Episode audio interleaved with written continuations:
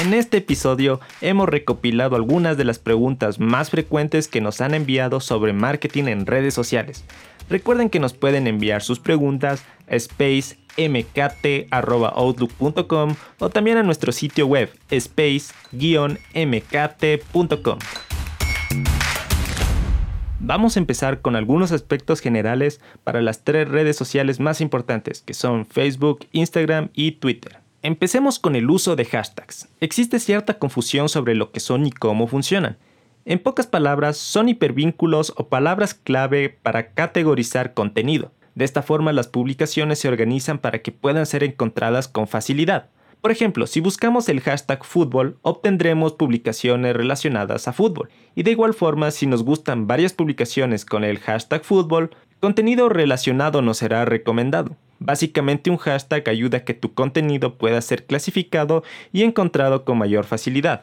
Un error bastante frecuente es usar únicamente hashtags empresariales, es decir, los que hacen referencia a tu marca. Por ejemplo, la tienda Pepito hace una publicación y usa los siguientes hashtags. Pepito Store, Viernes de Pepito, Aprendiendo con Pepito. Básicamente estaríamos dirigiendo nuestras publicaciones a un segmento extremadamente pequeño, que específicamente buscó el hashtag Pepito Store. A no ser que tu negocio sea extremadamente grande, estés haciendo un concurso o tengas los recursos suficientes para hacer una campaña de viralización, usarlos no tendrá el más mínimo sentido, porque llegará a un público extremadamente reducido. El objetivo de usar un hashtag es aumentar el alcance y visibilidad de tus publicaciones, ya que existe una correlación directa entre el uso de hashtags y el engagement.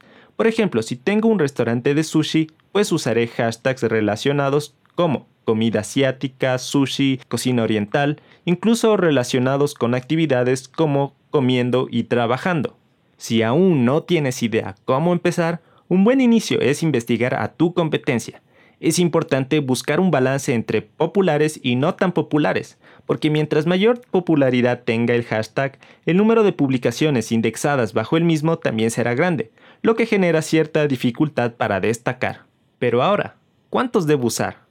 En particular, Instagram tiene un límite de 30 hashtags, pero no significa que esta sea la cantidad óptima. Si bien es cierto que usar muy pocos hashtags afecta el desempeño de tus publicaciones, usar demasiados hace que la marca se vea un poco desesperada, así que úsalos con moderación. Según Buffer, la cantidad óptima es de 11 hashtags o más, ya que a partir de este punto las publicaciones reciben un 80% más de interacción. Pasemos a otra pregunta frecuente.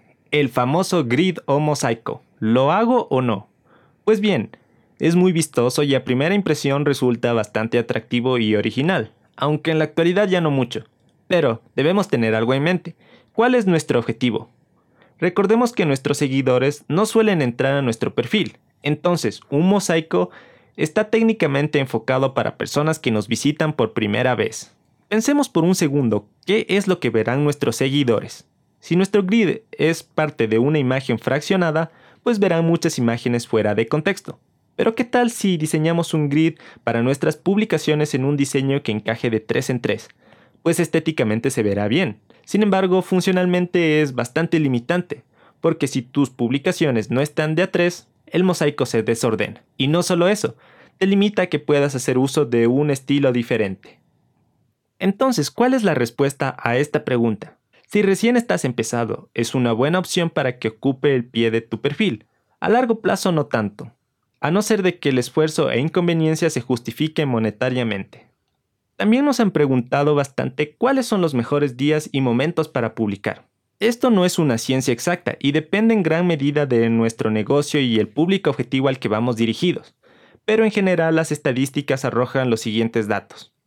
Las horas con mayor nivel de actividad son entre las 21 y 23 horas, seguidos de las 15 y 20 horas y como tercera opción entre las 8 y las 12 horas. De igual forma, los días que registran mayor actividad son los lunes, miércoles, jueves y domingo.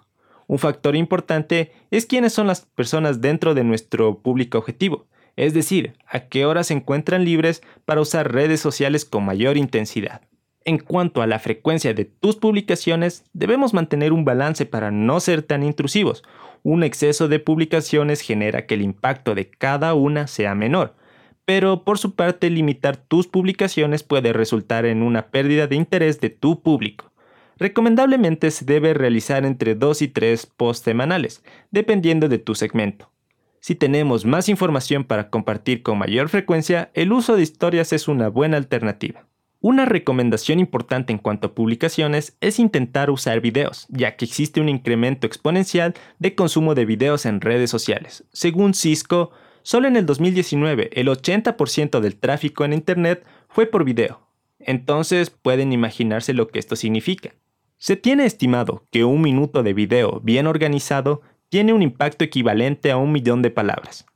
Las publicaciones de video tienen alrededor de un 95% de retención del mensaje, muy superior al 10% que se obtiene mediante texto.